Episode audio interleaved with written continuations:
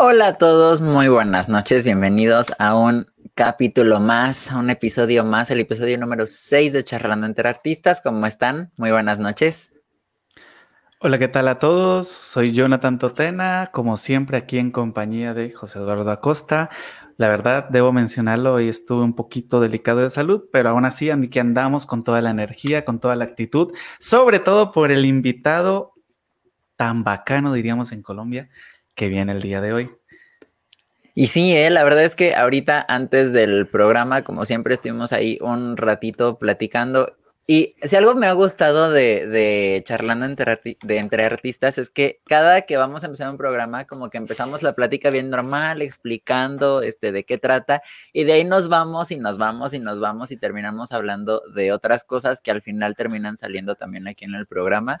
Y que la verdad está súper chido, porque pues con cada persona es algo diferente y con cada persona aprendemos algo nuevo. Siento que el día de hoy también vamos a aprender muchísimo.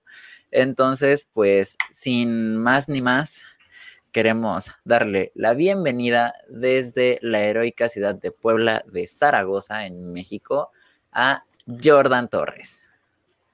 Yay. Ahí es donde meto los aplausos de fondo. uh, ah. Aquí es donde digo, al fin se les hizo traerme. Ah. no, este, pues estoy muy, muy, muy feliz, muy emocionado y muy, muy agradecido con ustedes por la invitación. Este, digo, por el momento y de principio conocía solamente a José Eduardo, de quien recibe la invitación. Y mira, en estos cinco minutitos que mencionas que estuvimos platicando, con Jonathan también, ya, ya lo conozco ahora. y ya, muchas, muchas gracias por la invitación de nuevo. No, gracias a ti por, por aceptar, por estar aquí con nosotros, porque eh, justamente después de Antonio, que fue nuestro primer invitado en el programa, la segunda persona a la que invité fue a Jordan, este, que de hecho me llamó la atención porque, digo, empezamos el programa en septiembre y me dijo, ah, sí, claro, el 6 de octubre, y yo soy como de, ah, ok.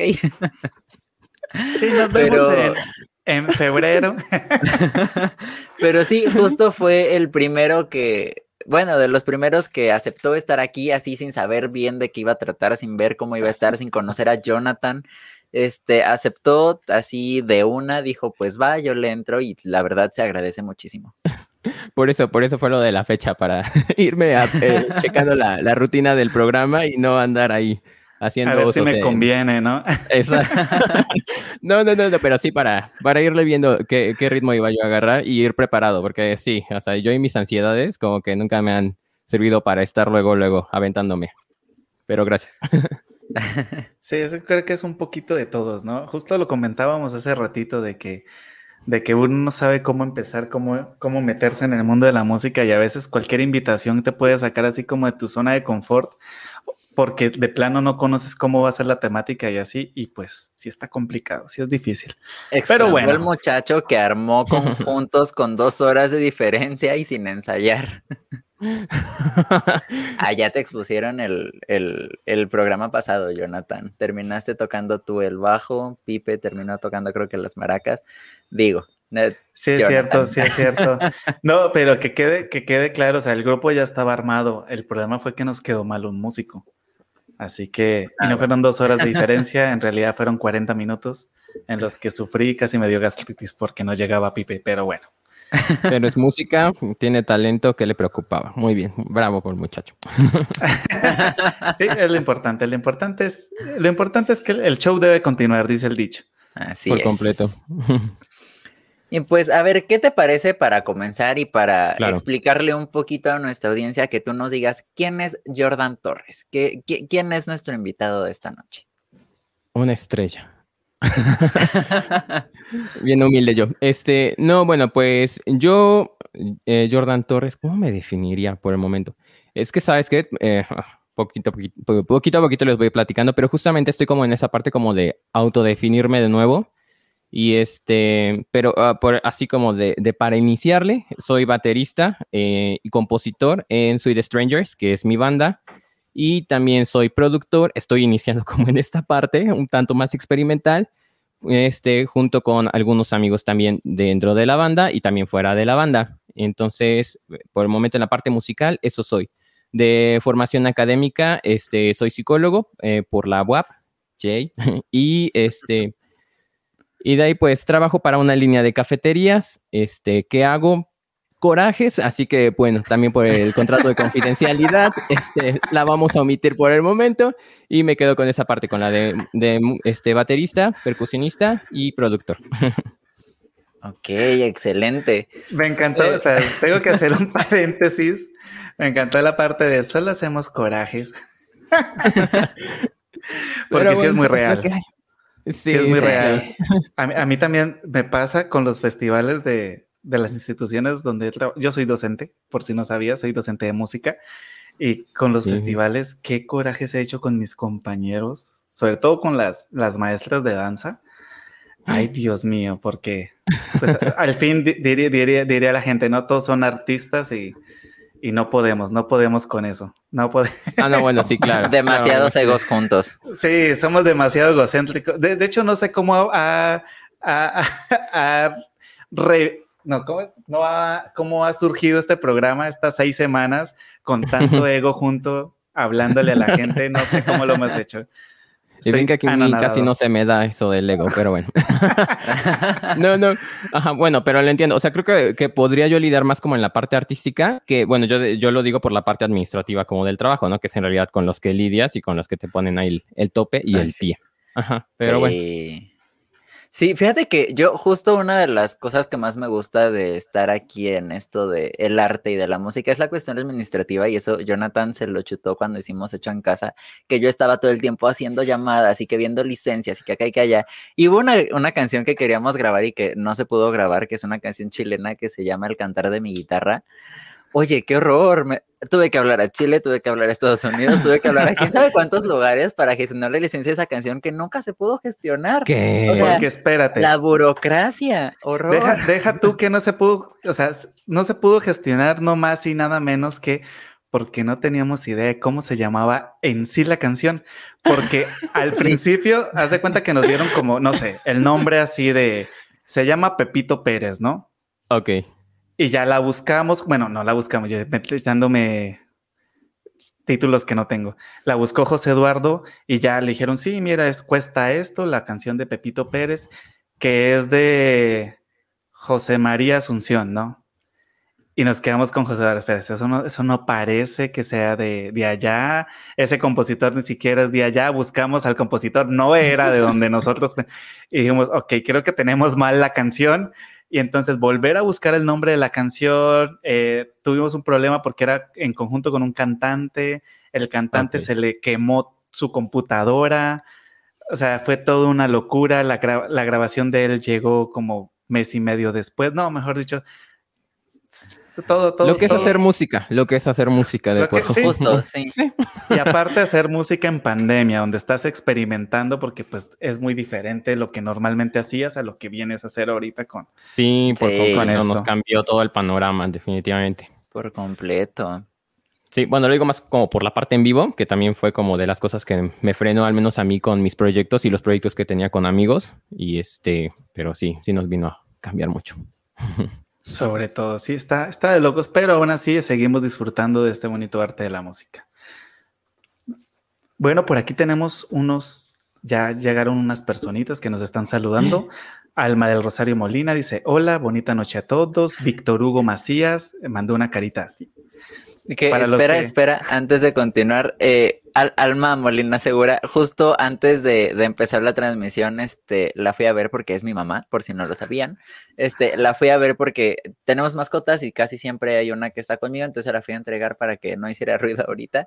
Este, le dije, oye, te dejo aquí a la Franny porque es que ya, ya vamos a empezar y se me quedó viendo así de, ¿ya es miércoles? y así de, sí, dice, ah, ahorita me conecto. Ay, que tu mamá. Las mamás siempre apoyándonos. Obvio, obvio. Sí, las familias en general. La verdad Saludos para mi mamá que. Saludos para mi mamá que seguro por ahí debe estarnos escuchando también. Ah, Genial. Ella también tenemos aquí a Hermelinda Jiménez, que no se ha perdido ni un programa desde el inicio. Un saludo fraternal hasta Ibagué. Es una de las ciudades donde yo estuve viviendo en Colombia. Hicimos muy buena amistad. Es mamá de una de mis mejores amigas y he estado aquí pegada al 100% Muchísimas gracias. Tenemos a Aaron Arellano, que ya, ya es el primero que se está riendo de los corajes como todos, porque todos en nuestro trabajo hacemos corajes. Alma Costa también dice saludos y Elisa Amolina dice hola. Y pues ya, ahora sí continuamos. Continuamos. bueno, a ver, eh, ¿qué te parece si nos cuentas cómo, cómo empezaste? ¿Cómo te picó el gusanito de, de la música? ¿Solo has hecho música? ¿No, no, ¿No le has entrado a alguna otra de las ramas del arte? De las artes, sí, sí.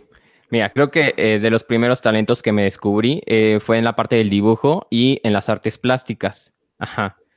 Pero no sé, como que era, era más como algo muy, muy interno, más hacia mí, esa parte como de, de los dibujos. Ajá. Nunca fue así como de para presumir o para expresar algo. O sea, tal vez sí, tiene, obviamente porque es una producción humana, pero siempre era como para mí, ¿no? A los demás les gustaba cómo eh, dibujaba, sobre todo, ¿sabes qué hacía yo? Figuras con plastilina de niño. Ajá. Pero, o sea, no quiero sonar, o sea, de por sí soy medio, medio egocéntrico y payasito y, me, y, me, gusta aplaudirme, pero sí, o sea, sí empecé como, como desde muy pequeño a, a, hacer figuras y estaban como muy bien. Pero, este, ajá, como, no sé, cinco años, seis años, ya estaban como súper definidas las figuras y cosas así. Este, de ahí, ¿sabes qué? Que me pedían mucho amigos y familiares que les ayudara yo como con, a ver, ayúdanos con la maqueta de no sé qué, a ver, ayúdame con este mm, dibujo, mm, para eso, con eso tuve como para empezar como a odiar como esa parte de, o que se me hiciera como un tanto tedioso una de las razones por las que no terminé estudiando diseño gráfico. Gracias. Así, familia, muchas gracias. Muchas gracias, por eso los amo. Sueño, otro pero, sueño frustrado. Pero ahora que lo veo como en retrospectiva, fue por eso, ¿no? O sea, porque eh, el dibujo y la parte como de la, del modelado era como más para mí y algo que vivía para mí. Y ya como que externarlo o ponerle fechas de entrega y cosas así, como que definitivamente no, no es lo mío. Entonces, por eso esa parte como del dibujo, la sigo haciendo, pero ya, ya mucho menos. O sea, agarro una hoja de papel, no sé, unas dos veces al año, por ejemplo, ¿no? Ok, wow. Sí. A la y, no terminó, marcado. Y no, terminó el dibujo ya. O sea, ya te imagino con tu papel y tus flashbacks de guerra. Así, en una esquina llorando. Sí, basta, esto no es lo mío y ya me pasa la batería. Okay. ¿Y, cómo descubriste tu gusto por la batería y por la música? Ah, bueno, ajá, ya iba como la parte musical. Bueno, todo remonta a cuando estaba igualmente como en el kinder y me acuerdo, imagínate qué siglo debe de ser, que en mi casa había un VHS de un documental de Egipto. Ajá, o sea, eso, eh, acuérdense de eso porque va a ser detalle esencial para el futuro. Espérate, tengo, tengo que hacer una aclaración Oye, no, no hables de, de, cosas viejas y mencionas un VHS. Por ah, amor a Dios, yo, yo, yo viví, o sea, las mejores películas de mi infancia y preadolescencia las vi en VHS. Así que omitamos la parte de qué tan viejo. No, no, no. Nosotros en mi casa todavía tenemos nuestros VHS, ahí están. Disculpe digo. disculpa, disculpa, Jonathan. no, no. No, lo digo porque, porque igual, o sea, yo, yo sí también ya siento como que ya está medio traqueteado el camino con todos los formatos que ya maneja uno. O sea, que tuve que aprender a manejar pues con estos años. No, pero sí estamos en la misma sintonía, Jonathan, tú tranquilo. y ya, después de haberte dicho viejo. no, no, no, no, no. Jóvenes para siempre. En el corazón, pero jóvenes. Ajá, y, me acuerdo que, bueno, con ese, que ese VHS, como también era como de las, de las pocas películas que en ese entonces había en la casa, o que al menos me entretenían de niño, te hablo que tenía yo como unos 3, 4 años, o sea, que yo lo ponía ahí solito. Ajá, entonces era verlo una vez y verlo otra vez y verlo otra vez. Y obviamente como que sí, la parte visual y sobre todo la parte auditiva como que algo me transmitió. Luego nos remontamos a cuando estaba yo como en el kinder y me acuerdo que había unas niñitas que estaba poniendo una maestra a preparar un bailable para una clausura. Creo que era la clausura ya de, de hecho, de mi tercer año del kinder para en ese entonces o algo así. Y la canción era así súper ñoño y ahí les va como mi gusto culposo de canción favorita. Este, Ojos así de mi Shakira dorada. Saludos para mi Shakira que nos debe estar escuchando. ¿En qué mundo Shakira es un gusto culposo? No, no, no, pero yo digo de finales de los 90, inicios de los 2000. Siento que esa era y ojos así, ojos así, déjame. No, no, no, no, pero lo digo porque, porque yo me las quiero dar así como de nombre. Yo super post-hardcore, super... No, no, no. no, Igual, ahorita que les cuente la música que hago, se van a burlar de mí. y este... Y entonces como que e, era como esa conexión como de, wow, esos sonidos wow, esos tambores, esos violines. Y desde ahí como que ya había como una chispa encendida de que había como ciertos sonidos y ciertas cosas que me llamaban la atención de la música.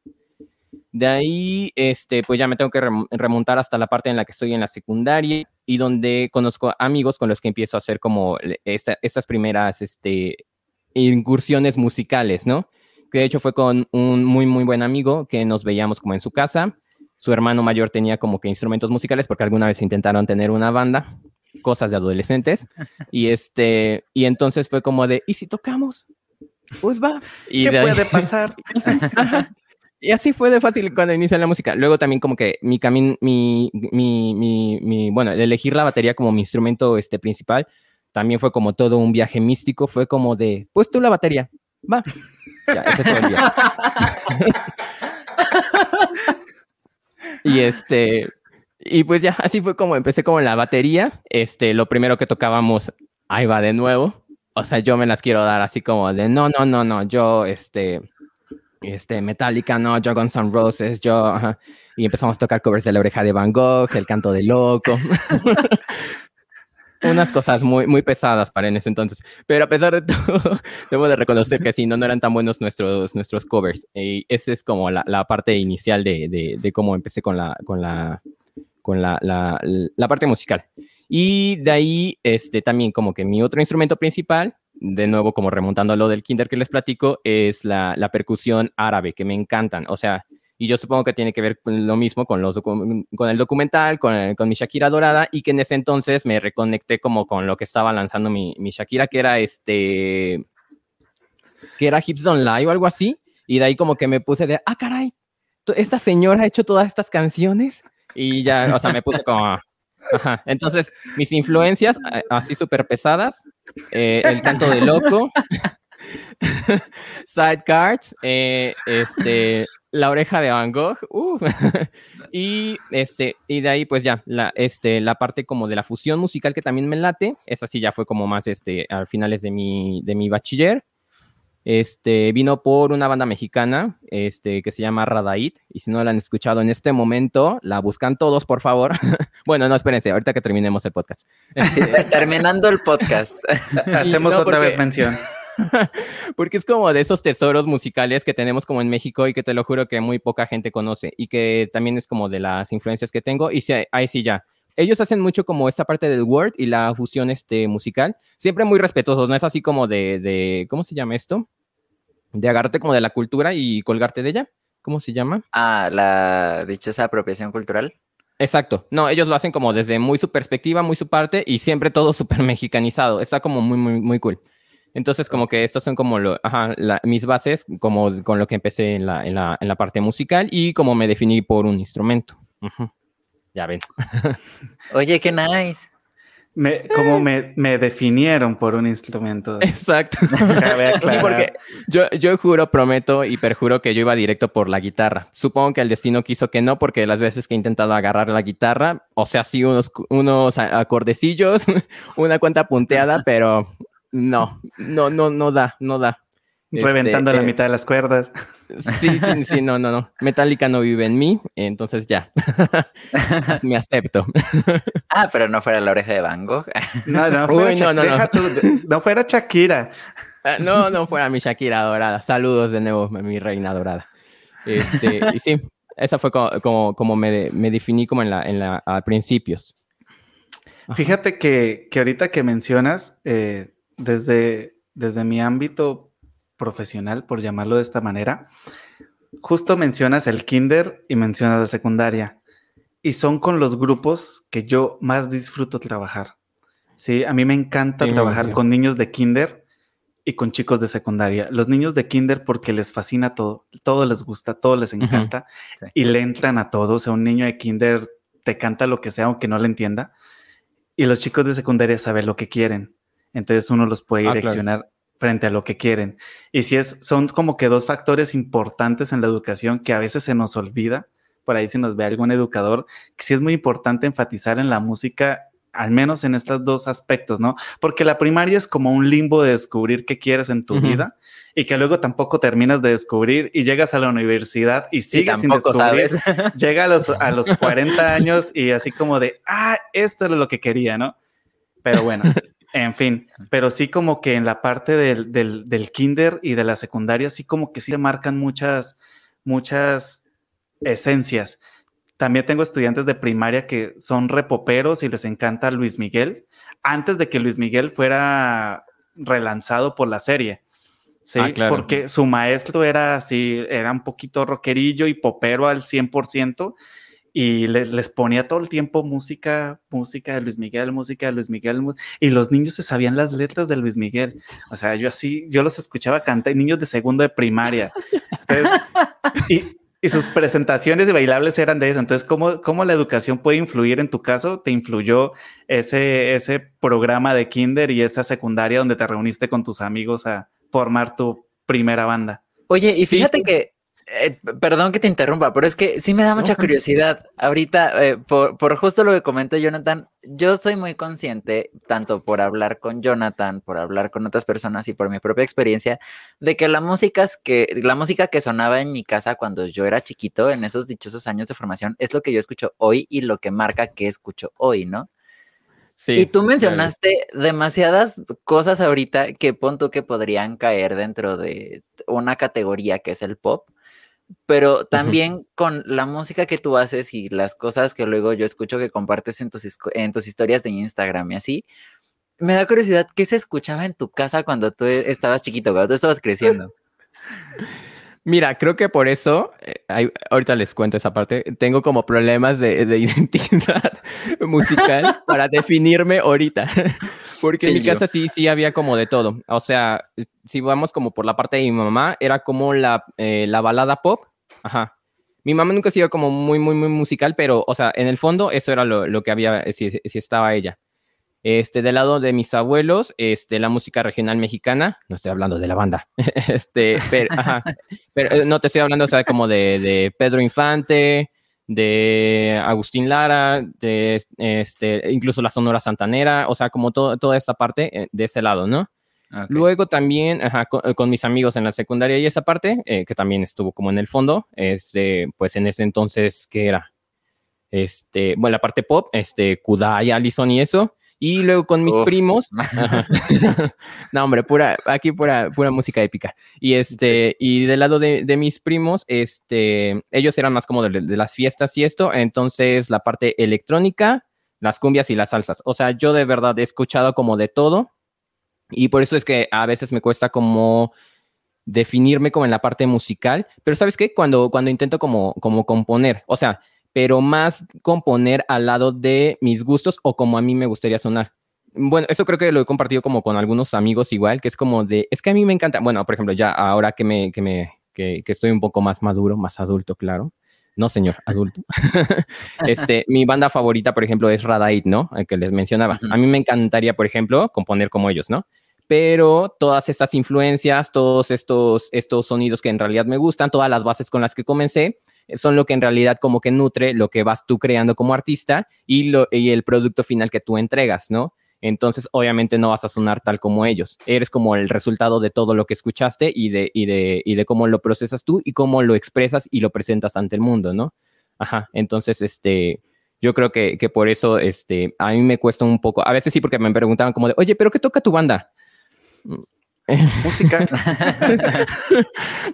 Me encantaría decirte que tocamos post-hardcore o, pop punk o algo así, pero somos pop experimental. ajá, pero, ajá, pero ya viéndolo en retrospectiva, es como por esa parte, como de, de, por toda la, la, las bases y todo lo que, lo que pusieron en mi pasado y que no es así como de que lo, lo, lo, lo ve así como de, oh, mi pasado musical. No, sino como de todo lo que me ha nutrido para hacer como lo, lo que soy. Ajá, entonces es como lo que se escuchaba y lo que resultó ser en mí. Ok. Oye, es una locura completa porque, porque pues básicamente sí, Sí, sí, eso, sí son las influencias, ¿no?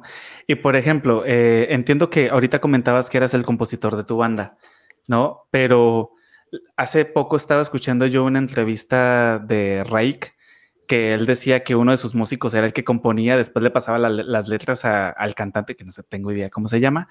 y, Ah, gracias.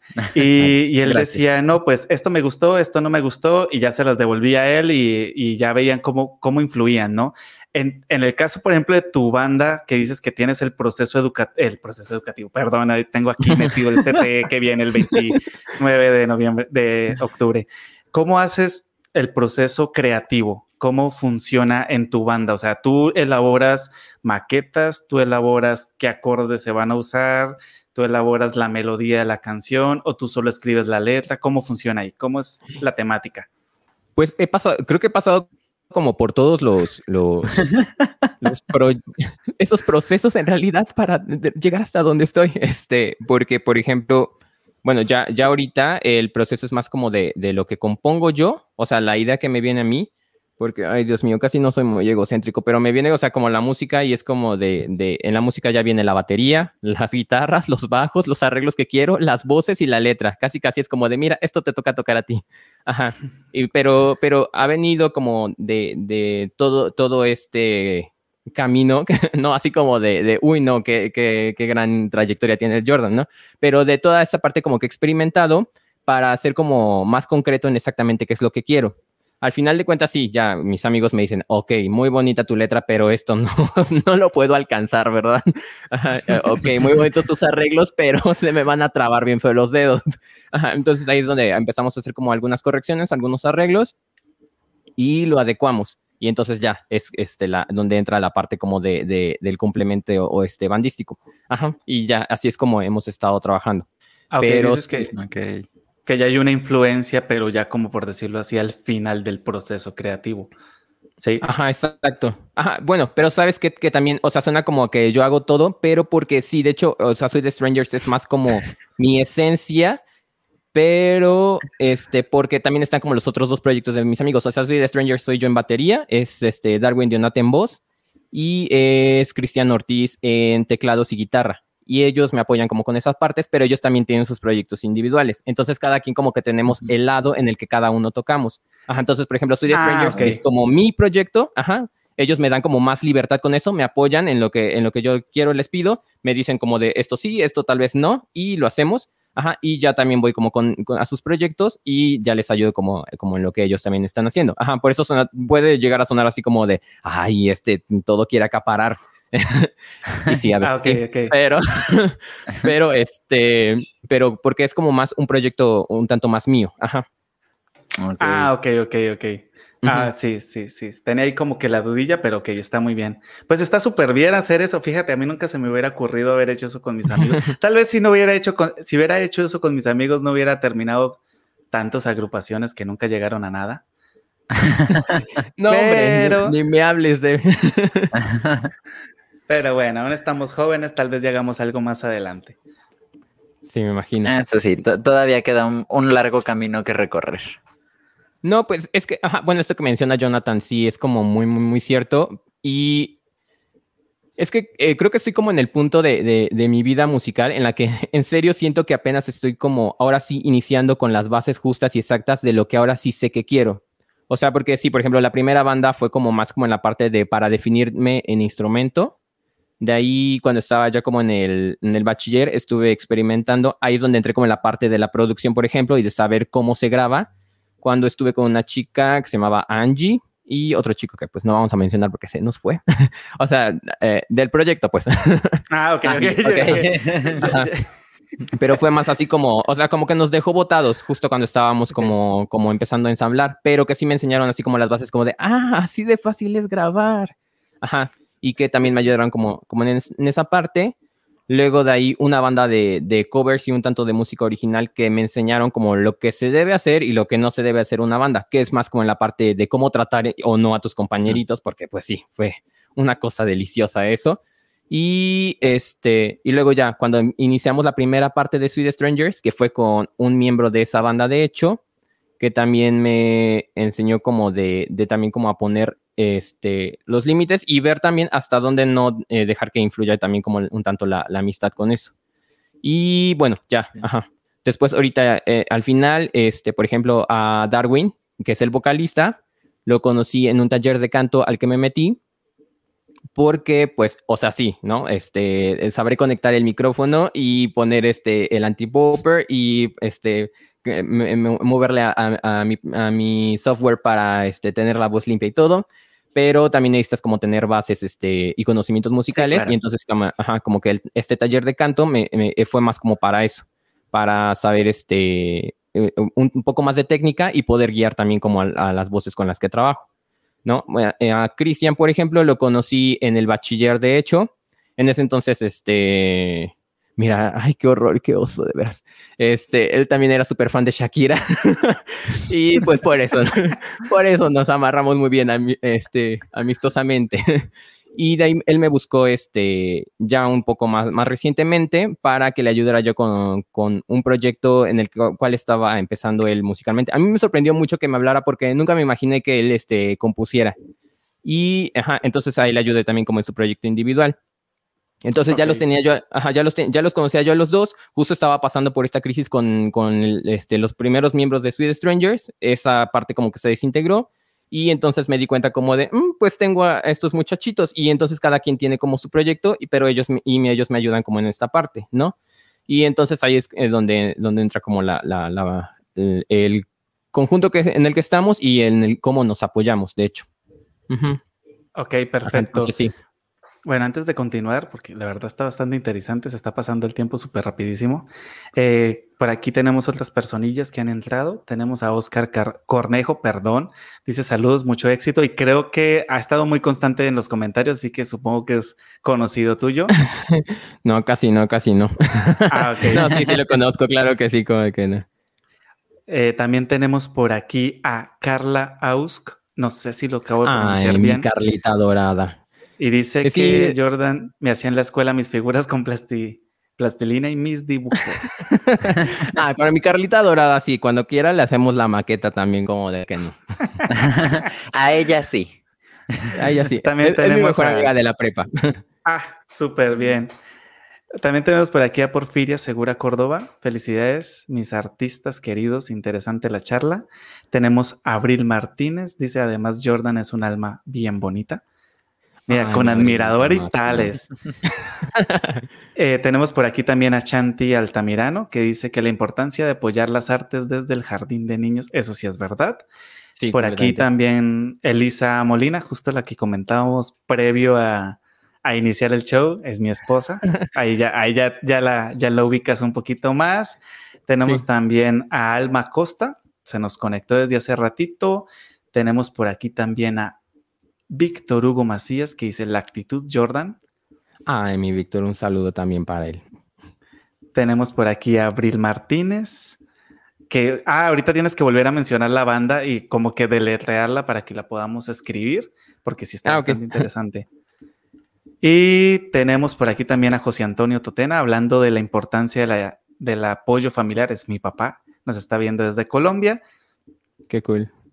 Y también tenemos a Claudia Torres Romero que dice, Jordan Torres, nunca sueltes tus sueños porque haces lo que amas.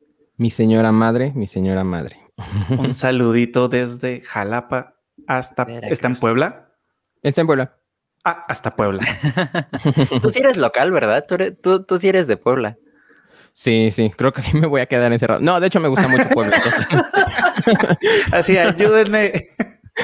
Auxilia. No, me gusta mucho Puebla. O sea, sí, también entiendo como los prejuicios y, ideas que también hemos también fomentado los poblanos, ¿eh? O sea, sí estoy consciente, pero, pero la amo.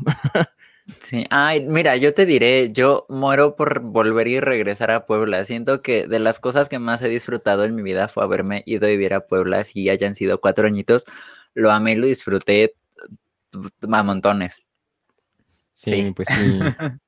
Es un lugar muy bonito y la verdad es que la gente, pese a justo todo este estereotipo que hay del poblano, es que son, a mí me tocó toparme siempre con personas muy, muy lindas. Obviamente en todos lados se cuecen habas, siempre está el frijolito en el arroz, pero en general me topé con muchas personas muy lindas. Aquí estás tú, por ejemplo, como prueba de eso, que a ti te conocí en algún momento de, de ese viaje. He de decir, he de admitir, no estoy muy seguro en qué momento de ese viaje, porque yo, yo, yo llegó un punto en que yo ya sabía que, que, Jordan estaba ahí en, en, mis redes y que nos comentábamos y que nos dábamos like y lo que sea, pero hasta que platiqué con uno de nuestros amigos en común, que es Javier Castillo, que también ahorita tiene un proyecto el de streaming, que está como Malfast Place, lo pueden buscar en Twitch, juega todos los jueves.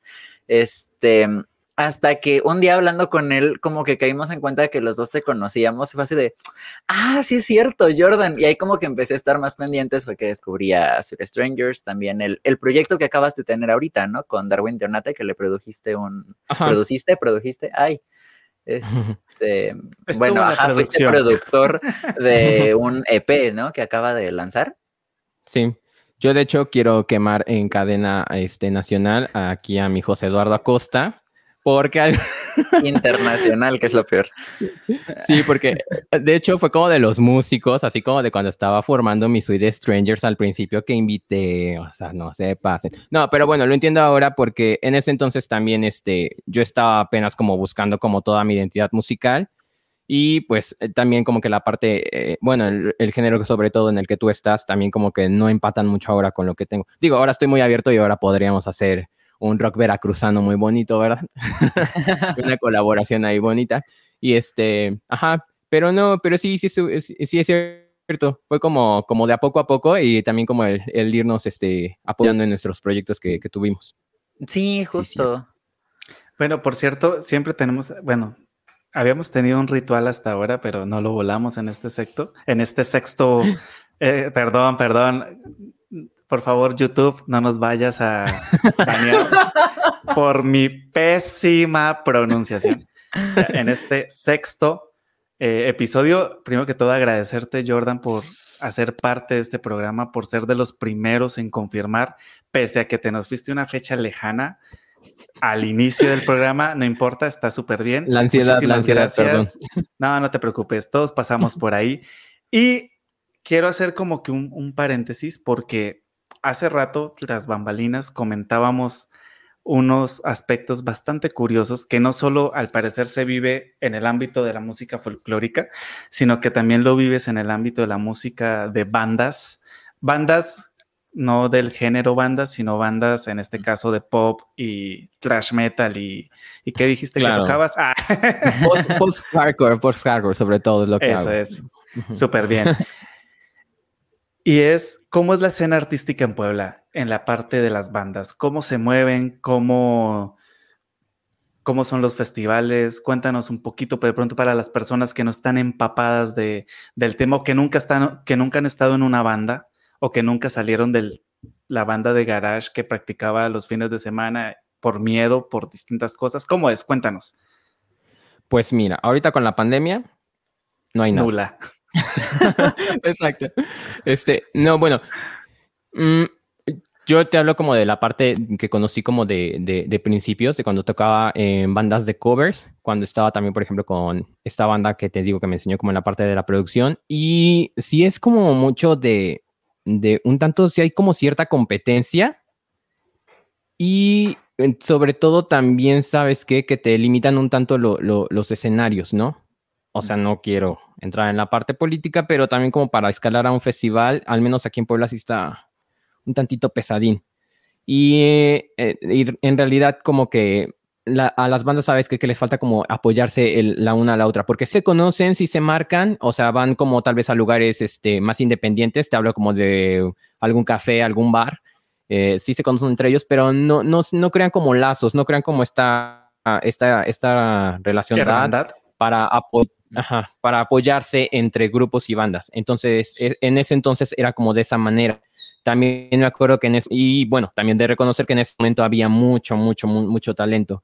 O sea, me, tocó presentarme también en Cholula varias veces con bandas así en lugares independientes, por ejemplo, y tú te quedas de wow, muy, muy, muy bonito todo. O sea, hay mucho talento en Puebla, pero falta como ese, apoyo entre todos, como para competir tal vez con la parte de los festivales un tanto elitistas y este, apoyarse entre nosotros mismos, entre las bandas, para crear nuestros propios este, escenarios, más que nada. Ajá. Pero, pero sí Me, causa duda, me causa mucha duda la parte de que dices que en qué, en qué clase de, o sea, ¿por qué dices elitistas, no? O sea, porque hay, hay maneras de, poder ah, escalar un festival, pero ¿qué, o sea, ¿qué les impide, por ejemplo, a las bandas indies, por llamarlo de esta manera, llegar a un festival? ¿Qué crees que les cierra las puertas? Los contactos. Eso es como lo, fundamental en Puebla, como para entrar en algunos festivales, sobre todo. Entonces, por eso. Y bueno, en ese entonces, este, bueno, lo máximo era como el festival tal vez 5 de mayo aquí en Puebla. Y algunas este, aperturas que se hacían para eh, bandas o grupos ya grandes que se presentaban, por ejemplo, en la Feria de Puebla, ¿no? Que serían como los escenarios este, locales más grandes. Al menos yo te hablo como de la ciudad. Sí, sí, sí, sí. Este, ajá. Y bueno, y de ahí como que hubieron tal vez en ese entonces algunas bandas que sí tuvieron como esta idea de, crear este, eh, colectivos entre bandas para buscarse escenarios juntos y, e ir reforzando como, como esta parte de los de, buscarse escenarios propios. Pero sabes que también uno de los, de, los otros problemas que hay es que también entran ciertos bares y ciertos cafés que quieren como acaparar esa, esa esencia, esa escena y crearse como su propio festival.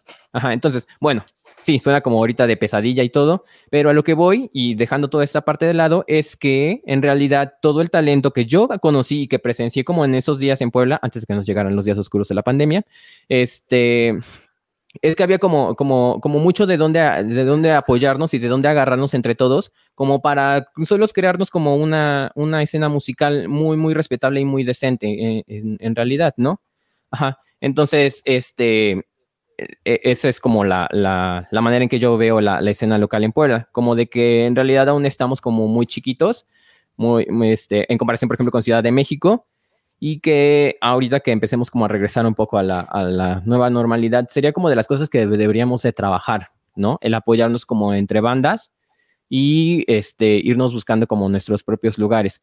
Y bueno, aquí sí me gustaría como hablar como de, este lado como un tanto más independiente, ¿no? Porque, o sea, sí, eh, me, encantaría a mí este, este ser nivel leyenda como Muse, casi casi, por ejemplo, pero también hay que reconocer como desde dónde estamos empezando y lo que tenemos para empezar, ¿no? Y este... Ajá, bueno, entonces en la parte como independiente de lo que uno va haciendo y de cómo uno se va abriendo, este sería como eh, reconocer como esos límites y eso, esos es hasta dónde llega cada, cada agrupación y buscar apoyo con las otras agrupaciones que puedan hacer como el cambio, ¿no? O sea, tal vez, por ejemplo, a mí y a mi Sweet Strangers nos faltan como ahora actualizarnos en lugares y escenarios a los que podamos acceder este, más fácil, un tanto más independientes, ¿no? Eh, pero por ejemplo nosotros podríamos apoyarlos a ellos con la grabación de sus demos o de EPs este, por, la, por lo que tenemos y lo que hemos este, aprendido a hacer en, estos tiempos, ¿no? O sea, ahí es de, ese tipo de apoyos del que te hablo, ¿no? Ok, justo aquí nos acaban de hacer una pregunta así un poco, diríamos en Colombia, corchadora, así como que a la yugular. Dice, o sea que podríamos decir que las bandas de tu género en Puebla sí tienen esa comunidad de apoyo porque hay otros géneros que de plano casi nunca se echan la mano, a pesar de que todos se beneficiarían. Ven que no es solo con algunas palabras, es con todas. que por favor, YouTube. No, está bien. Mm, no, este, de lo que hablo es que esa parte de, crear una comunidad de apoyo es lo que nos falta en Puebla, o sea, generarla. ah, ok, ok. Ajá. No, o sea, porque el talento y las ganas están. Cada una, cada banda, te, digo, o sea, como que tiene sus, sus, pros y sus contras, y eso es lo que deben de reconocerse en cada uno para irse apoyando. Por eso te digo, o sea, tal vez a una conozca escenarios, Tal vez, eh, por ejemplo, Studio Strangers conoce como de, grabación, tal vez otra, otra banda conoce como de, de, instrumentos, tal vez otra banda, o sea, e, en esa parte, ¿no? Como, como, como el apoyo. Y sí, sí, definitivamente supongo que también en otros géneros debe tener como, como esta parte de, de, los nulos apoyos. Mm, no, sé ustedes que están más dedicados como en la parte folclórica. Ajá, sepan también un poco de esto. Pues fíjate que, por ejemplo, algo que, que he notado ahorita en la pandemia perdón si hablo demasiado, es que soy muy curioso y me gusta hablar demasiado. Es Aunque hable mal.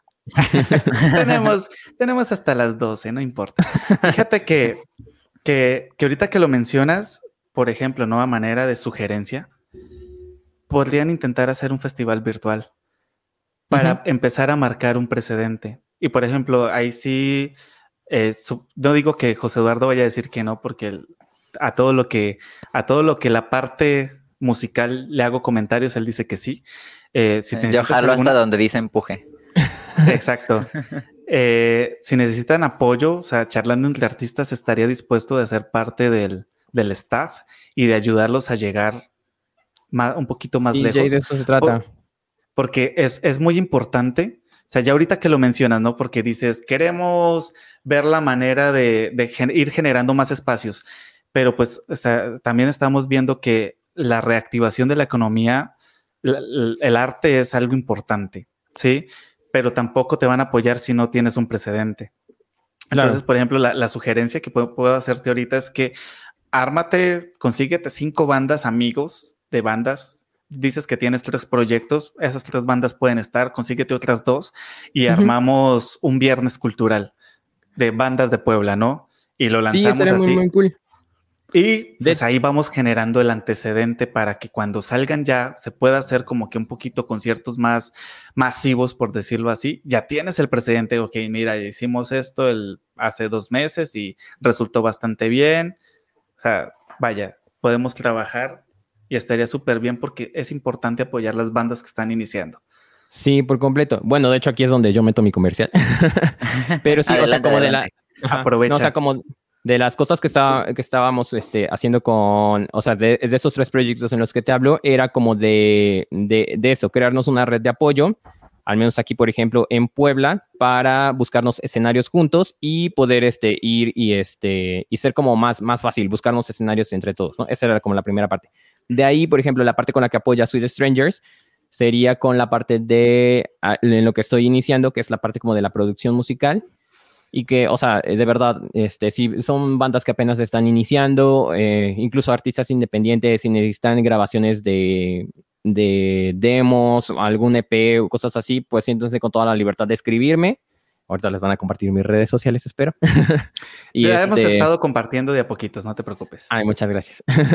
y este, ajá, y con mucho gusto les apoyo como en la, en la parte de, de, grabar este, sus demos. Este, y ah, por el momento sería como, como en la parte completamente gratuita, porque pues a mí me sirve de currículum, de experiencia, y a ustedes les sirve para tener también material este, físico para mover. Porque sabes que, que otro de los problemas que vi, y también como que me pasó como en, la, en las bandas en las que estuve, era que era como de, es que yo quiero ser una leyenda como los Beatles, yo quiero ser una leyenda como mm. no sé qué, ajá. Pero, pero, pero, no ensayo. Pero, pero, pero, no grabo. Pero, pero, ah, ya lo repetí muchas veces, ya, ya no hay que grabar esa, ya mejor otra canción, porque ya, o sea, ajá, entonces, ¿cómo, no? Ajá, se trata como de mucho trabajo. Te, te, he de decir, sobre todo en ese último comentario, nada más porque me dio mucha risa, eh, en el disco de Jonathan que grabamos el año pasado en esta casa, hay una canción que se llama Amanecer. Eh, creo que es la segunda, tercera vez que saco a colación esa canción en, en el programa.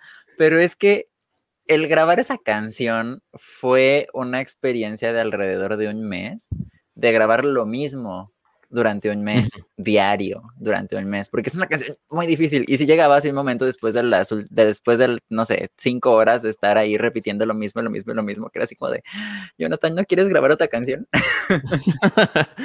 porque es que mi cerebro ya no da, ya no sé si te equivocas. Sí, no, lo entiendo. Lo entiendo por completo y sobre todo cuando son como las primeras veces y las primeras grabaciones. o sea, porque sí, porque sí no, nos ha pasado. Pero es que sí, sí hay que tener muy, muy en claro. Y sabes que también por las tecnologías que tenemos ahora, o sea, ya tenemos Spotify a la mano, por ejemplo, ¿no? Ya tenemos este, varias plataformas de música a las que podemos subir y compartir. Entonces ya no te puedes quedar nada más en la escena local, o sea, ya te pueden escuchar eh, en todos lados, ¿no? Y si tu grabación máxima es con tu celular y suena que lo grabas en realidad con la calculadora, pues como que no funciona mucho y tampoco como que te ayudas mucho como para difundir tu música claro, de nuevo estoy hablando como desde la parte musical, no, no estoy hablando así como de, no, no, no, debes de grabar para que seas una gran leyenda. O sea, porque cada quien mueve como su proyecto musical y cada quien lo evoluciona como quiere, ¿no? Pero pues sí, te ayuda un buen como esta parte de trabajar. Además, ¿cómo te puedes ir como aburriendo de tus canciones, no entiendo, yo amo mi música.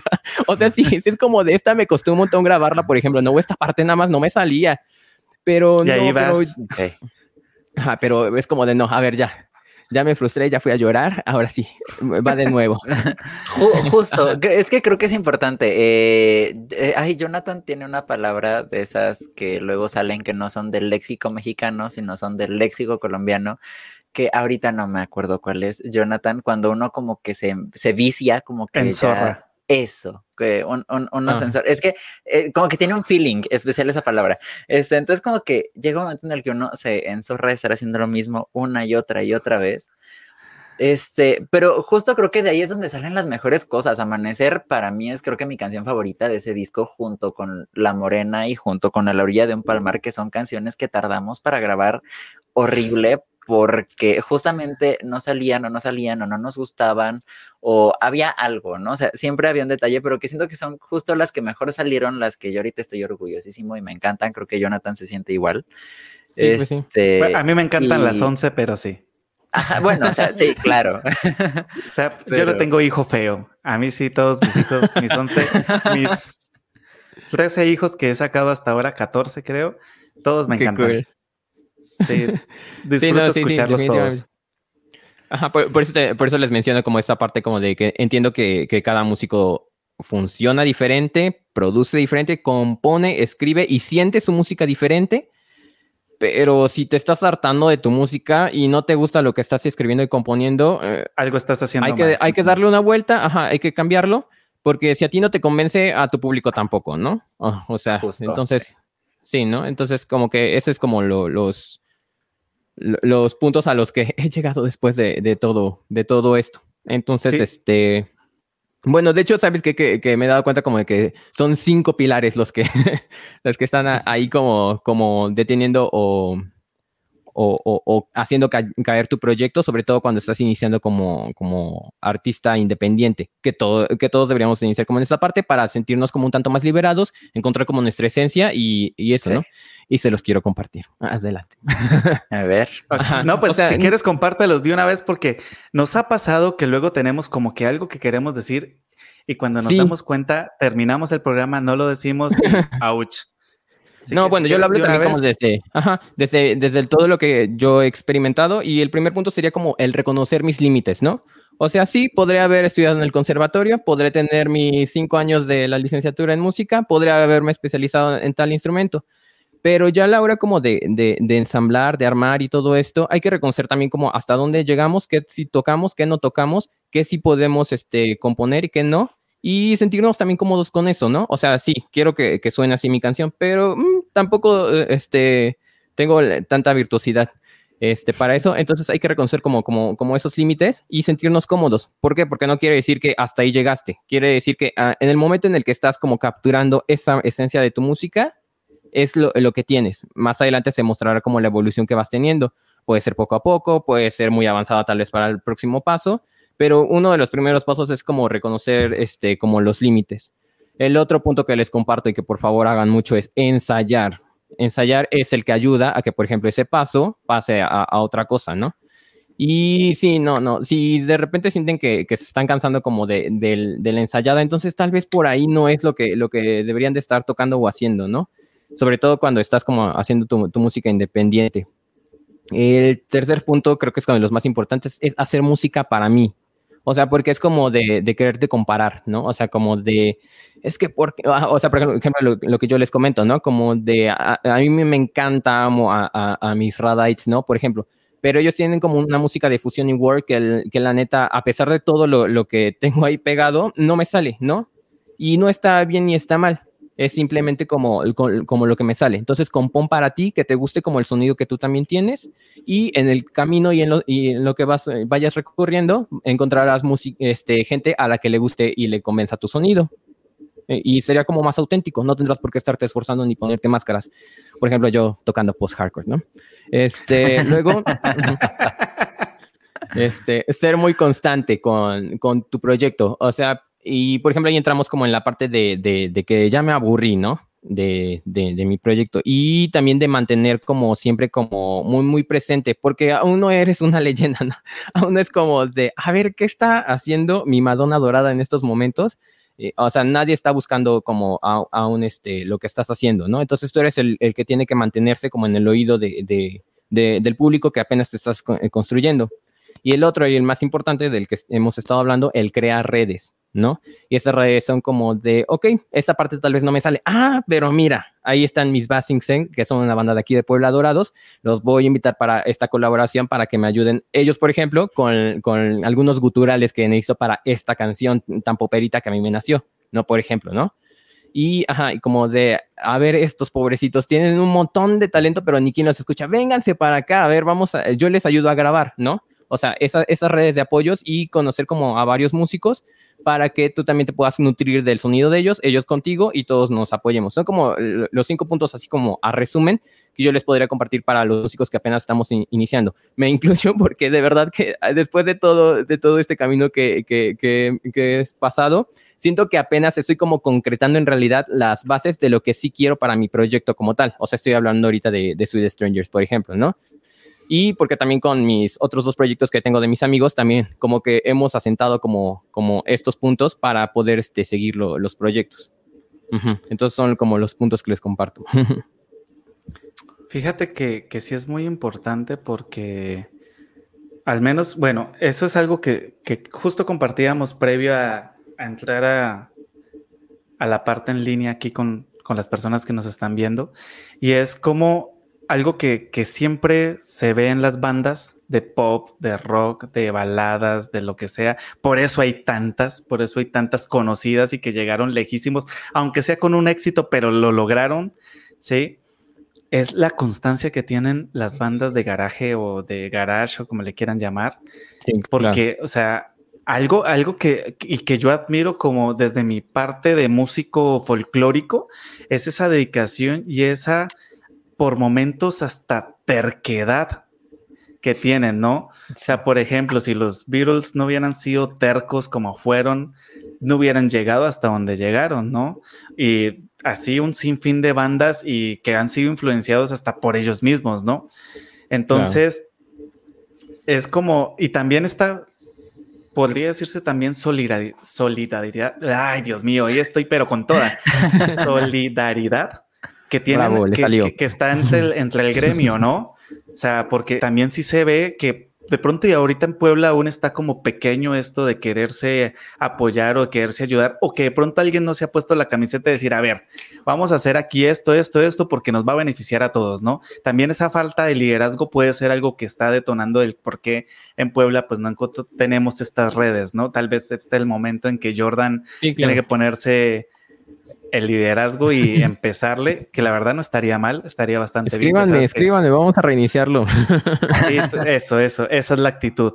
Sí, por ejemplo, hablando desde el ámbito folclórico a nivel Latinoamérica, sí, yo tengo la experiencia tanto de Colombia como de México y es lo que comentabas ahorita, por ejemplo, en los festivales, ¿no? Este pequeño monopolio de, de, artistas que uno siempre ve como que en todas las bandas, en todos los festivales tocan las mismas bandas, o los mismos grupos folclóricos, o los mismos músicos, y, o son los mismos músicos, pero con seis nombres diferentes. sí. entonces tú dices, pero, o sea, yo, yo siempre lo digo descaradamente y, me he ganado así como que me miran feo, pero digo, están asesinando la, la escena artística, ¿no? Porque si tú como, como escucha o como persona promedio o normal o no sé cómo decirlo porque creo siento que lo estoy embarrando, pero así como persona que no está en el ámbito musical, va a haber un festival folclórico y presentan 10 grupos, pero cuatro son los mismos músicos, solo que con nombres diferentes y tocando algo similar, tú dices, es como que mejor no vuelvo para el siguiente, ¿no? Sí y, eso también siento que se ve muchísimo en la parte de las bandas de pop, que porque el baterista o los bajistas, sobre todo los bajistas que son como que los contaditos, el bajista toca con todas las bandas porque es el único que existe en la colonia, ¿no? No sé si así pase aquí en, en bueno, pase allá en Puebla, pero de lo que yo he visto sí pasa muy seguido. Sí, sí, sobre todo en los grupos de músicos en los que estoy siempre es como de bateristas. Préstamelo. Dos. sí, ¿no? Ajá. Pero, ajá, bueno, pero sí, sí tienes mucha, mucha razón también como en esta parte que mencionas de, de la rotación musical. Bueno, de músicos, perdón. Este, um, chale. no, me, me, me, refiero como a, a, a como la, captura de, la, escena musical, ¿no? O sea, como por, eso te hablo como de esta parte de, bueno, ellos tienen sus festivales, ellos tienen como su élite, ellos tienen sus lugares donde tocar, por eso nosotros creemos y busquemos como eh, este resucitar como toda esta parte de, la escena musical. Yo lo digo porque de verdad que cuando yo estaba como iniciando en, en, las bandas, eh, sentí como que, que, se podía, que era definitivamente súper palpable, ¿no? Pero como que se fue perdiendo. Una, uno de los puntos, claro, he de reconocer que es que el, la parte del pop rock ahorita, por ejemplo, dentro de la industria musical ya no está funcionando, ¿no? Y, pero eso no quita que haya gente que, que no esté escuchando pop rock, ¿no? O sea, eh, así, como así, como, por ejemplo, tal vez lo, lo folclórico no es como de, de, lo que esté súper vendiendo, ¿no? Pero eso no quita que no haya gente que esté escuchando como a estos artistas, ¿no?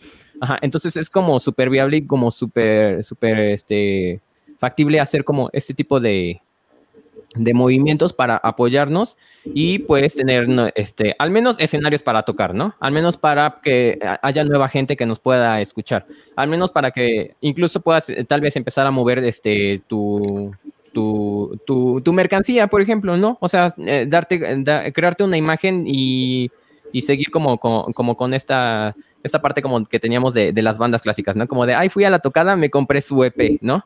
me compré su playera, ¿no? o sea, pero mínimo ya creaste como una identidad, ya tienes como, como un nuevo público, ¿no? Y claro que sí, o sea, yo siento que es como súper factible y más ahorita con, con cómo se están como reacomodando las cosas. O sea, la gente ya quiere escuchar y salir, ¿no? Espérense, todavía no. Nos vacunan a todos y ya. Pero sí, este, ya, Recomendaciones pre-COVID. pero sí, ya queremos este, como, como de nuevo regresar como, como a todos estos lugares en los que podíamos interactuar y recibir la música completamente en vivo, directo del artista que nos la está ofreciendo. Sí, y es que, bueno, yo te quiero preguntar, porque sinceramente a mí me tocó convivir en Puebla con muchos músicos porque la facultad en la que yo estuve, que es la Facultad de Comunicación, es como que cuna de artistas, no solamente porque estamos junto a las facultades de, artes de la UAP, sino porque pues también ahí llegan muchos de los rechazados por las facultades de artes de la UAP.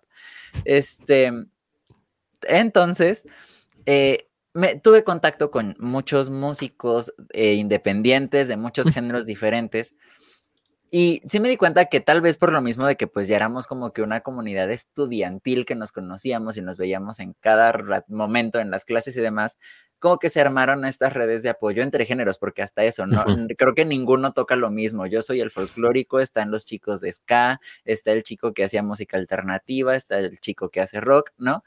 Y como que están los raperos, porque también están los raperos. Entonces, entre nosotros como que nos apoyamos. Pero una cosa es como que apoyarnos y decir, ah, sí, escúchenos en Spotify y que miren quién sacó su, su este, más reciente EP, vayan a escucharlo, que no sé qué. Pero de eso a buscar un escenario siento que es un poquito más complicado, ¿no? Ah, Incluso el decir nos apoyamos y demás sigue siendo complicado porque cambian también los géneros este, y demás. Tú, por ejemplo, ¿Cómo ves esa parte también del decir, ok, yo como músico independiente voy a empezar a mandar correos o voy a empezar a mandar mi press kit o voy a empezar a mandar este, mi música a, no sé, a festivales, a cafés, a la Feria de Puebla, por ejemplo, ¿no? Que, ¿Tú, tú, tú ¿cómo, ves esa parte? ¿Cómo, qué, recomendaciones darías en ese sentido? Yo, por ejemplo, aún no me sentiría tan listo, por ejemplo, para esta parte, porque este, pues apenas estoy como armando o ensamblando una discografía, ¿no? Este, entonces, eh, creo que el primer punto sería como este, tener como ya un tanto una identidad y una discografía con la que te puedas este, plantar y defender, ¿no? Ajá. Y luego en la parte en la que mencionabas como de que sí, los géneros y esto, este, checar hacia qué lado estás como, como buscando, ¿no? O sea, yo, yo te hablo como de, del apoyo y las redes, pero sí, tal vez como desde mi posición de, del pop y el rock, ¿no? Y, pero no me limito, pero no, pero no me cierro, por ejemplo, a que en un futuro, esperando que tuviéramos éxito con estos proyectos, por ejemplo, a que pudiéramos armar incluso como eventos más grandes y ahora sí participar como con artistas como de, de todos lados, ¿no? Ajá, entonces, este, ajá, yo por el momento tal vez no, no, no me sentiría tan listo de aventar mi proyecto hasta no haberme completado la discografía y tener este, por completo la, la, identidad sobre la que estamos trabajando, por ejemplo, al menos para Sweet Strangers. Ok. Sí, claro, pero algo que siento yo que, que mencionas y que es completamente rescatable y es importante, esto que estás diciendo de que, bueno, las personas que nos están viendo, Jordan ha estado promocionando que ahorita está trabajando como productor musical, así que los que quieran grabar, los que les interese grabar, tener algo más profesional de lo que normalmente están haciendo, pueden comunicarse directamente con Jordan. Él dice que por el momento no está cobrando, así que aprovechen este regalazo. porque, porque, o sea, y justo lo, o sea, algo que no me canso de decir y es que por ejemplo, sin José Eduardo Acosta no se hubiera hecho hecho en casa porque duró desde el 2017, 18 más o menos. Dele, que dele, que dele. Oye, ¿por qué no grabas? Oye, ¿por qué no grabas? Oye, ¿por qué no grabas? Oye, ¿por qué no grabas? Oye, ya, ya parecía eh, niño cuando dice papá, papá, papá, papá, papá, papá, papá, papá. Así, justo así. Y si no es porque él insiste, insiste hasta que le hasta que un día le dije, a ver, hagamos algo y vimos que como que no era tan imposible, justo lo que decías, ¿no? Que es palpable, lo que sí se puede hacer, que no es como tan imposible poder llegar a sacar una canción que tenga un audio decente, que tenga una, una, pues como que una, una maqueta una finalidad presentable, ¿no? Y que con eso, o sea, obviamente todos empezamos pues de a poquitos, ¿no? Y vamos mejorando con, con cada proceso. Sí, o sea, por ejemplo, lo que tú grabaste hace un año no va a sonar igual a lo que grabaste ahorita, sí, porque ya tienes un año de experiencia, ya como que a nosotros con José Eduardo nos pasó que perdimos como 10 maquetas, regrabamos temas. Eh, o sea, teníamos que subir el tema, por ejemplo, porque teníamos una productora bastante exigente, nuestra productora que por ahí nos está viendo. Eh, nos decía, necesito que para, un ejemplo, ¿no? El 5 de agosto ya estén todas las canciones porque ese día las vamos a subir porque se van a estrenar tal fecha, ¿no? Y estábamos José Eduardo y yo el 4 de, de, agosto regrabando dos temas porque no nos gustó cómo salieron, porque nos dimos cuenta que con el metrónomo no estaba cuadrando esa vaina, que eso parecía pura fiesta de gatos a la medianoche. Y entonces ahí nos ves el 4 de agosto regrabando y pues obviamente ya teníamos la experiencia de los dos meses que habíamos estado grabando los otros temas, ¿no? Entonces, también que, que, que, no les dé miedo como ese, ese dar ese primer paso, ¿no? Que a veces puede uno pensar que es el más difícil y no, lo difícil viene después, pero dar ese primer paso, echarse al agua, aventarse, siento que es como que lo que, lo que, lo que puedo yo rescatar de todos los comentarios positivos y de todos los buenos consejos que nos has dado ahorita es que se avienten, ¿sí? Y pues al fin de cuentas. la... hacer, si no, no va a pasar. Exacto, si no, no vas a llegar a ser la, la, estrella que quieres ser. Y no vas a pasar de tocar solo para ti, sino para que también te escuche la demás gente, ¿no? Siento que es un punto que podemos rescatar hasta el momento de lo que hemos charlado hasta ahora. Chicos, aviéntense, tienen la oportunidad de oro aparte que están grabando en estos momentos, van a grabar con Jordan y más adelante les va a cobrar, así que ahorita no lo está haciendo. Aprovechen. Sí, no, y que, o sea, aparte de todo, es un trabajo excelentemente bien hecho, o sea, verdaderamente. Pueden ir a escuchar el trabajo de Sweet Strangers o de Darwin Deonate en Spotify o en cualquier plataforma de su preferencia y van a escuchar que verdaderamente está muy bien hecho, muy bien grabado. Se nota todo el trabajo que hay detrás, se nota todo el estudio que hay detrás también. Muchas gracias. Entonces, mis respetos. Yo ya aparté a, Jordan, creo que desde hace como una semana, un poquito más, este, que le dije que para mi segundo este, disco, que hecho no he empezado a grabar el primero jiji, que según voy a hacer con Jonathan, pero es que no he tenido tiempo. Este, pero que ya de, octubre no pasa, este, pero que para el segundo yo quiero a, Jordan ahí, quiero que Jordan me lo produzca, porque aparte tiene una mente bastante impresionante a nivel artístico, a nivel musical, tiene ideas muy padres, lo que he escuchado a mí me, me ha gustado mucho y siento que podrían salir cosas bastante interesantes, bastante divertidas. Gracias. Este, porque digo, ya lo dijiste hace rato, a ti te gustan mucho las fusiones. Yo también, si algo he dicho toda mi vida es que me encantan las fusiones. Véase lo mucho que hago referencias todo el tiempo a eh, Cucurrucucu Paloma con Beatriz Adriana. Este, entonces, eh, de verdad es una oportunidad de oro para todos ustedes y sobre esta misma línea, vayan a escucharlo, aunque digan, no, pues que yo no tengo un proyecto musical, yo no voy a grabar, vayan a escucharlo, vayan a conocer música, porque también es importante conocer y apoyar a nuestra industria independiente. Los músicos independientes, la verdad es que no la tenemos eh, nada fácil, o sea, para nada, porque sí, ahorita tal vez lo hablamos y lo hacemos notar como que, uy, sí hay posibilidades, y sí las hay, pero tampoco es tan fácil, ¿no? O sea, hay, hay que llegar a las personas, hay que estar ahí, entonces dense ustedes la oportunidad de conocer la música, chequen también en su ciudad quiénes son las bandas de su ciudad, qué tocan, vayan a escucharlos con su cubrebocas, lávense las manos con su vacuna, o búsquenlos en YouTube, búsquenlos en Bandcamp, en, hasta en TikTok si ustedes quieren, pero la cosa es que los escuchen, que estén ahí, que apoyen a su industria y no solo de la música, también de la danza, de la pintura, vayan a exposiciones de artistas independientes, vayan a presentaciones de artistas independientes, porque pues al fin y al cabo todo lo que hacemos, si bien lo hacemos para nosotros, también lo hacemos para ustedes, para, para las personas, que lleguen, que lo disfruten, que lo consuman y que encuentren también un poquito de, emoción en la vida que, que, da el arte, ¿no? Que, es algo muy lindo, muy bonito y que eh, nunca está de más, ¿no? siempre está para bien. Este, entonces, eh, habiendo dicho eso, Jonathan, Jordan. Eh, fíjate que quiero hacer un paréntesis porque me, acabo de tener un recordatorio aquí en mi cabecilla de una discusión que una vez tuve con un compañero de un grupo.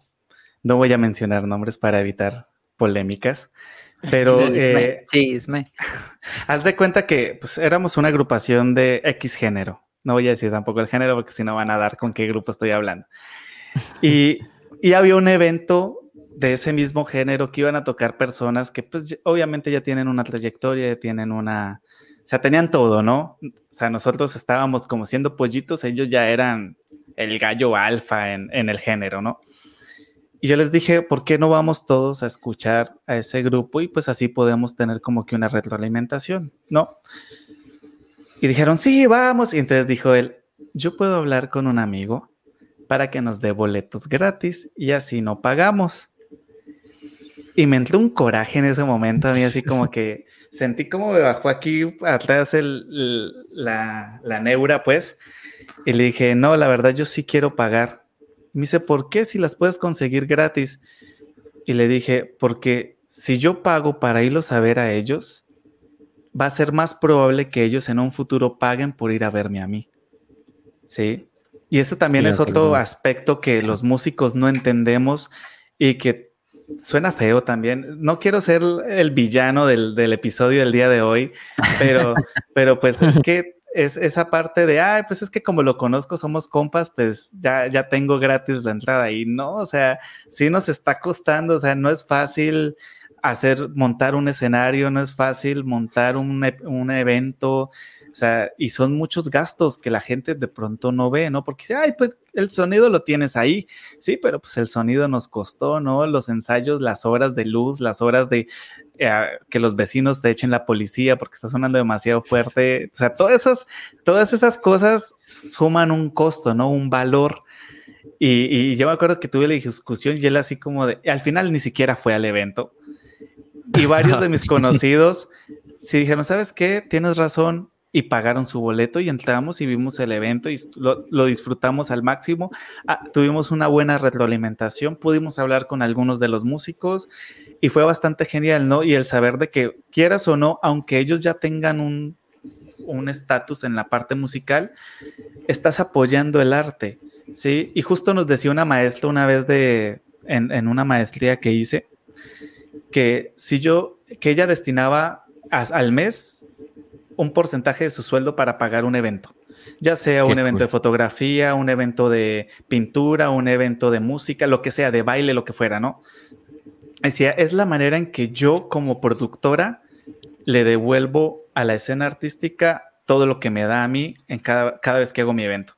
Sí, y eso como que me quedó tan marcado a mí también, pues eh, no es consejo de Jordan, pero sí es como una sugerencia de parte de charlando entre artistas. Si eres artista que está empezando o si eres artista mediano o eres artista profesional, apoya a tus compañeros locales y pues a los que puedas, ¿no? O sea, yo soy el típico amigo que está compartiendo cada rato en sus redes sociales de todo. O sea, yo tengo una amiga que hace galletas, comparto las galletas, tengo una amiga que hace pintura, comparto. O sea, todo el tiempo estoy compartiendo porque pues a alguien le puede llegar a gustar. Y como decías hace 20 minutos, ¿no? Yo hago pop, hago rock, puede que ahorita no sea el boom, pero aún hay gente que le gusta, hay gente que lo escucha y hay gente que posiblemente se pueda encaprichar con alguno de los proyectos que estamos haciendo y pues va a ser un fan que va a estar ahí, va a estar ahí, va a estar ahí y va a apoyar muchísimo la escena artística, ¿no? Sí, absolutamente. Ese era mi, ese era mi paréntesis. Continúen. Bravo. no, sí, Apoyo completamente a Jonathan, porque no te estás brincando aquí al empresario que organizó el evento, te estás brincando directamente al músico, a su tiempo y su esfuerzo. Sí, exactamente. Sí, porque el empresario no nos hagan eso, amigos. no, no nos hagan eso, amigos, porfis. sí, no, no está chido. Y también sobre esa misma línea, si está en sus posibilidades, si ustedes quieren y pueden, apoyen a sus artistas independientes. Tal vez, tal vez ustedes no pueden ir al concierto, tal vez no este, ustedes no compran discos y no los tienen en casa, pero nunca está de más lo que ahorita en el mundo de las drag queens le llaman la propinita. Eh, nunca está de más también que lleguen con su artista eh, local independiente favorito y digan, ¿sabes qué? Mira, me encanta tu, eh, lo que haces, me encanta tu proyecto, ten esto, así sean cinco pesitos, créanme que se agradecen, porque justo lo que decía Jonathan, todo cuesta, o sea, uno puede llegar a tocar a cualquier lugar, pero el instrumento, el micrófono, los cables, la base, la extensión, la bocina, todo tuvo un costo y la verdad es que no son cosas que digas, uy, qué barato, ¿no?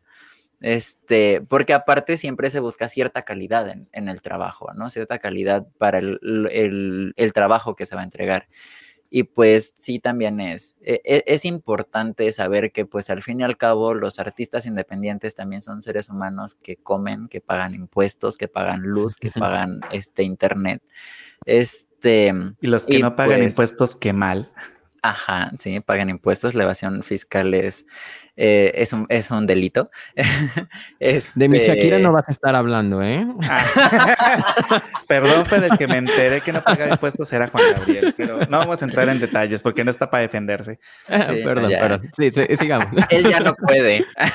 Él ya no puede defenderse ni pagar impuestos. Este, pero sí, eh, justamente a, eso voy, ¿no? Es eh, nosotros, justamente lo que comentaba Jordan, él trabaja ahorita en una línea de cafeterías. Jonathan eh, trabaja como docente.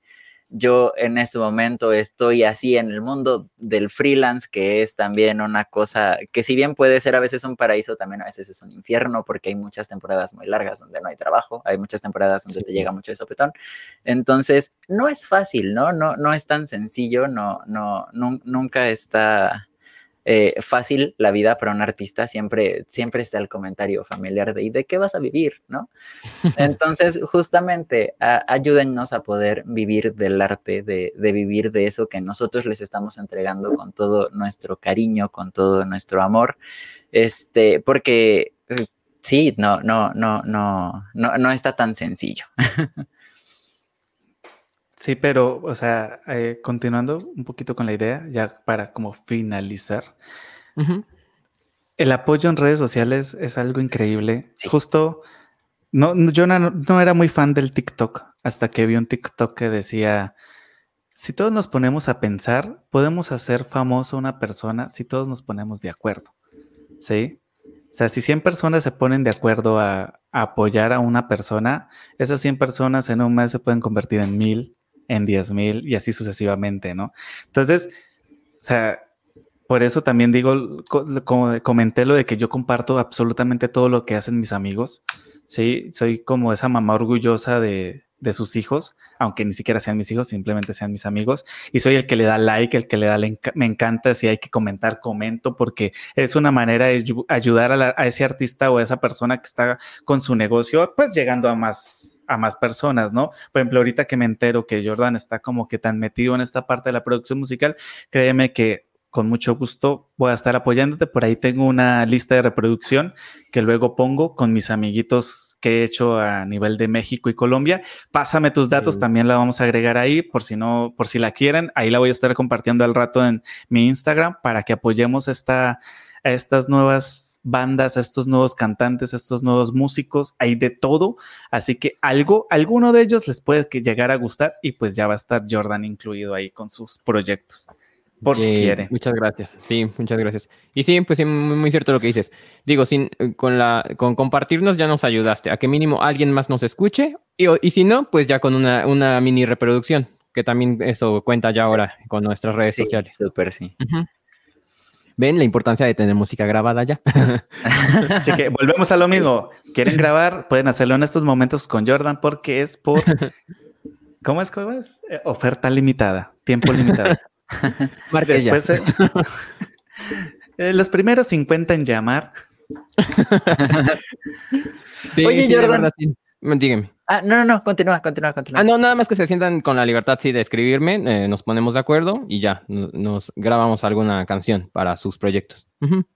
Súper. No, y la verdad es que sí, Jordan es una persona súper, súper accesible. Tú le escribes y ahí está, bien, bien acá, bien chido. Este, pero a ver, Jordan, tú cuéntanos alguna anécdota que hayas tenido que te haya marcado, que hayas dicho, de esto aprendí muchísimo y me marcó en mi vida en la música, para bien o para mal, una buena o una mala experiencia, tú escoge. Pues puras malas, no, es cierto. Pero ¿sabes qué? ¿Sabes qué? Que de las malas es en realidad de, de, de los que aprendes, ¿no? De las que aprendes, digo. Sí. Este, creo que el, problema que más, más me ha marcado fue de, cuando estaba como en cierta banda de covers y un tanto originales, que me salí junto con, el vocalista y con la que aprendí, por ejemplo, lo que quiero y no, y no, o no quería yo en una, en una banda, ¿no? O sea, por ejemplo, esta parte como Ajá, por ejemplo, el, de los puntos que, ahorita expusimos, aprendí que, por ejemplo, quiero que me escuchen, entonces tengo que comprometerme, por ejemplo, con, con, mi, con grabar y si no, entonces con buscarme escenarios, ¿no? Pero si las personas con las que me estoy rodeando están como contaminadas de, ay, no, qué flojera esta canción, ya cuántas veces la repasamos, ya sea para ensayarla o para tocarla, definitivamente esa gente no es con la que te, con la que te deberías de rodear, ¿no? Y fue como lo que, lo que me pasó. ¿Sabes qué? Porque aparte me frustró tanto que ya teníamos el disco completo de 10 canciones, o sea, pero completito, o sea, ya estaba la parte musical, ya estaba la, parte de, las voces este, corregidas y todo, ya estaba todo cuadradito, ya estaba como en lo último del máster y eh, este chavo fue como de, no, ya, yo ya me, me, aburrí, ya, ya no quiero hacer esto, así la dejamos, o sea, y dejó como botado todo el, todo el trabajo, ¿no? Fue como de, ok, está bien. o sea, en ese momento es como de, como que, como que cambias la, la, la, bueno, lo que después de como de echarle mucha pensada fue como de, ¿por qué a mí? O sea, después de todo lo, lo que hemos hecho, todo lo que he pasado, eh, pasarla, ¿para qué a mí? Pues para eso, ¿no? Como para aprender, como de, definitivamente como de, de esta gente, no es de la que nos deberíamos de rodear, ¿no? Y sí de la gente que sea como de, ya Jordan, apúrate, a ver, sigue la, siguiente canción, o sea, de, eso, de, de, motivarnos y rodearnos de gente que también esté motivada para seguir. Digo, podemos tener todos nuestro, nuestro día como difícil, como de, ay, no, hoy sí no, ¿no? Y bueno, ese día nos vamos a echar chelitas o algo así. Este, porque es válido. Sí. Claro, sí, porque, porque somos humanos, ¿no? Simplemente por eso. Y este, pero definitivamente como de, las experiencias de las que aprendí es esa, ¿no? Como de la gente de la que me quiero rodear y de la gente que no me quiero rodear para hacer música, ¿no? E, entonces, por eso ahorita, por ejemplo, con, estos chicos con los que estoy, es así como de, ahorita, por ejemplo, estamos como ya preparando la, grabación como ahora sí, del disco completo de, de la banda, ahorita que terminamos, por ejemplo, el EP, y de ahí este, nos estamos como hablando casi todos los días, ¿no? Cristian, ¿qué onda con esta? Ah, las guitarras de esto, Darwin, las voces de esto, ya tengo letra de esto, o sea, ¿no? Eh, o sea, como que esas ganas para que también uno se sienta como apoyado, motivado y pues sí, eso, eso es como de lo que aprendí. Eh, bueno, Jordan, se nos está pasando así el tiempo súper volando, la verdad ha sido bastante ameno para mí hablo desde mi aspecto personal, me ha gustado muchísimo la charla, siento que tenemos tela para cortar, siempre, creo que con todos nos ha pasado que así como que oh por Dios, sentimos que un programa no basta, yo creo que para ahí te estaremos molestando para algún especial más adelante, si tienes toda la disposición, y si no, pues qué mal. Ah, moléstenme, moléstenme. quemándote en, en, redes, ¿no? No mentiras. Eh, yo creo que sí, sí, sí nos queda como que muchos temas por tocar, sobre todo porque no tocamos muchos de los que hablamos en los 20 minutos previos al, al programa. De hecho. Porque aún hay, hay comentarios por hacer. Pero pues, cuéntanos, ¿qué te gustaría promocionar en estos momentos para las personas que nos están viendo y escuchando próximamente en Spotify de Charlando entre Artistas? ¿Qué te gustaría comentarnos? ¿Qué proyectos tienes ahorita en puerta? ¿Cómo te podemos buscar en redes sociales? ¿Cómo te podemos buscar en plataformas de streaming? Todo. Ok, bueno, personalmente para búsquedas en, en todas las redes sociales como Jordan Torres KH, o sea, sí me encuentran en todas, eh, casi en todas, por eso pongo como la misma foto de perfil para que sea súper fácil encontrarme, eh, un tanto más en lo, en lo, personal. En cuanto a proyectos, este, bueno, el mío, el más directo, es el de Sweet Strangers, Dulces Extraños, eh, sería como la traducción, este, por, por si no le hablan al English, y este... Y de ahí pues estoy como en los proyectos de con Darwin Donate y Remer, que es Cristian Ortiz. Este, y bueno, de hecho en Spotify y YouTube eh, también tenemos una playlist en la que se llama eh, Strangers and Friends, eh, extraños y amigos, en la que están esos tres proyectos juntos en una playlist para que puedan escuchar así como en secuencia todo, todo lo que hemos armado durante este tiempo. Y también, por ejemplo, los que quieran o estén interesados en grabar, pues se den una idea de cómo podríamos empezar a, a sonar o cómo podría terminar su proyecto, ¿va? Y bueno, de ahí cosas en las que estamos, pues como les menciono, estamos ya este, eh, iniciando la grabación de ahora sí el disco, del que alguna vez quedó en, en, suspensión. Y, este, y lo próximo que vamos a lanzar es este, un single de este mismo disco, que se va a llamar, ya nada más les dejo el nombre porque todavía no tenemos la fecha, este, cuando se vaya el demonio. Así que cuando eh, vean ese título, quiere decir que ya, mejor ya estamos a, a, nada de que, se, de que se nos venga el disco, ¿vale? Y, ajá, y entonces pues, ahorita lo principal sería que si eh, buscan dónde grabar, contáctenme, de verdad, eh, con toda libertad y disposición.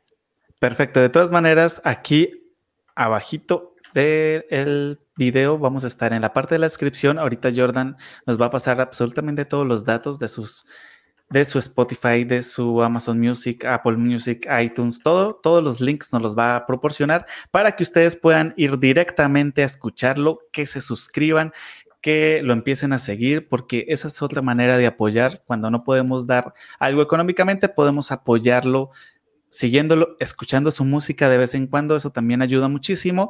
Y sobre todo que no se les olvide seguirlo en Instagram, Twitter y Facebook para ayudarlo a compartir sus hermosos proyectos que la verdad se ve bastante interesante. E ¿Qué me pasa hoy, por amor a Dios?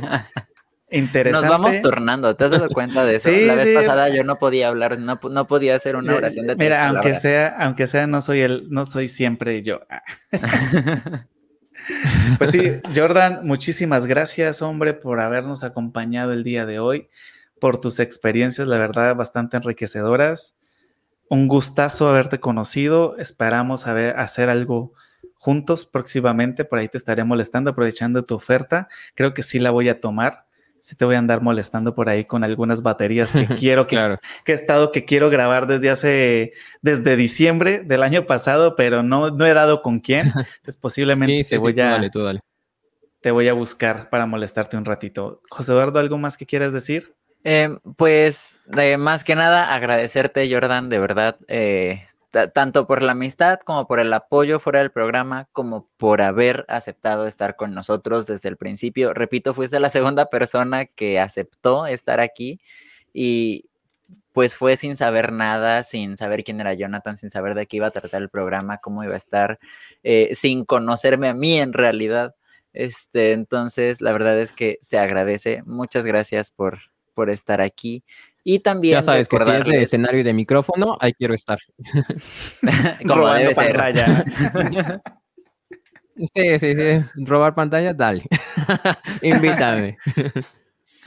Y también recordarles que dentro de ocho días tenemos una cita eh, aquí en Charlando entre Artistas. Tendremos un invitadazo de lujo que es Jesús Tenorio Simón, un excelente fotógrafo, pero tenemos una sorpresa para ustedes. Y es que este lunes vamos a tener un programa especial en donde vamos a hablar de un proyecto en específico que ya hemos mencionado mucho aquí y que creemos que se los debemos a ustedes el contarles todo el chisme, porque la verdad es que, ah, caray, todas las anécdotas que salieron de eso. Entonces vamos a tener ahí a unos invitadillos sorpresa también para que estén ahí al pendientes el lunes en punto de las 8 de la noche. Hay que, ah, nos vemos. Esto fue Charlando entre Artistas. Muchísimas gracias a todos los que nos estuvieron viendo. No olviden compartir y seguir a Jordan en sus redes sociales y en sus plataformas de streaming. Porfis. Eso fue todo por el día de hoy. Nos vemos la siguiente semana. Bye. Gracias. Adiós.